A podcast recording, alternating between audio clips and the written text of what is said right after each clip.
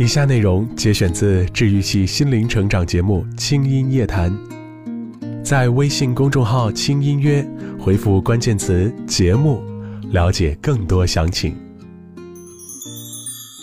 决定一段爱情能够走多远的到底是什么呢？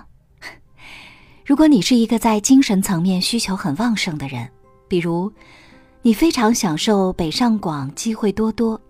既激烈竞争又能令自己飞速成长的氛围，你非常喜欢在这儿有这么多的演出，这么多的展览，这里的人们谈论社会热点、文化事件、焦点人物等话题，你是那么的感兴趣，并且乐意积极参与其中。虽然这里并不是家，但是在这儿你总是能不断结识那么多新鲜有趣的人，你的心反而在这样的氛围里更有归属感。那么，你就是适合留在北上广的。当然，这里的雾霾、高房价、紧张的生活节奏、拥堵的交通，就是你必须为了精神上的满足而要承受的代价。但如果说你没有这些精神需求，你要的就只是打打麻将、生个孩子、有套房子、过个小日子，你在北上广就是压力大、烦躁，不爱结交新朋友。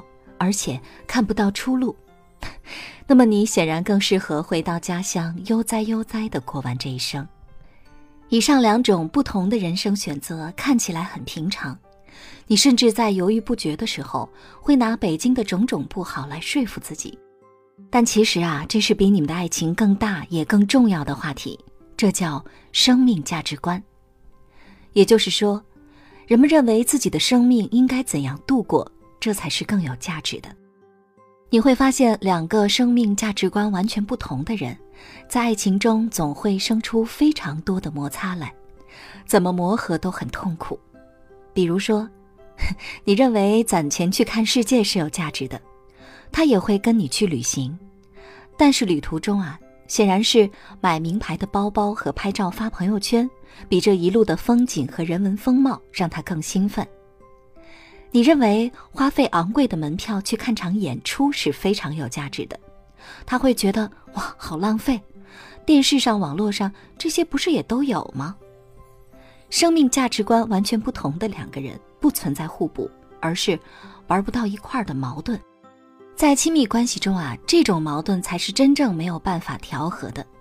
你们如同两种完全属性不同的植物，没有办法生长在同样的土壤。要维系关系，需要有一方完全泯灭掉自我意志去配合另一方。那你能配合多久呢？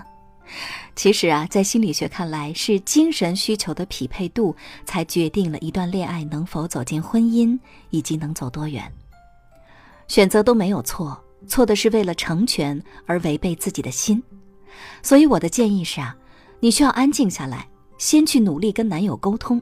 尝试发现两个人生命价值观里的差异，以及你们彼此的接受度。先别用爱情去决定你的一生。有节制的爱他人，无条件的爱自己，爱比爱情更深厚。轻音夜谈第二季，有桩小事叫爱情。更多节目详情，请关注微信公众号“轻音乐”。